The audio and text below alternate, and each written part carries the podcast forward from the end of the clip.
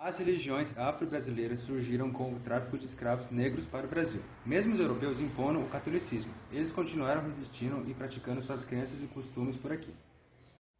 No seu tempo livre, os escravos se reuniam no terreiro para realizar suas práticas religiosas como a Umbanda e o Candomblé.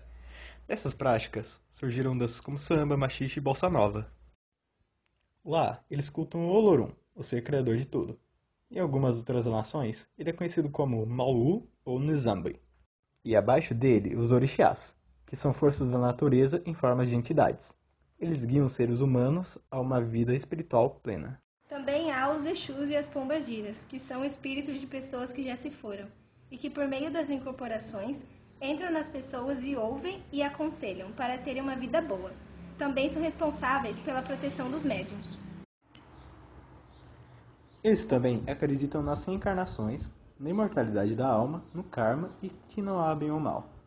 Essas práticas sociais e culturais foram e ainda são perseguidas por causa de diversos preconceitos de séculos atrás. As formas de contornarem isso foi com o sincretismo religioso, quando eles cultuavam os orixás usando as imagens dos santos, enganando os homens brancos.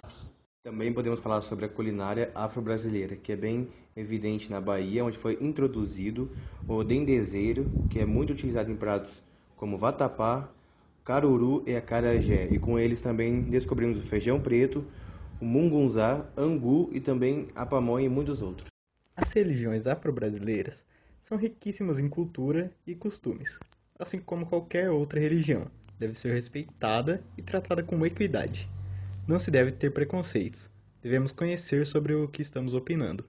Obrigado por ouvir.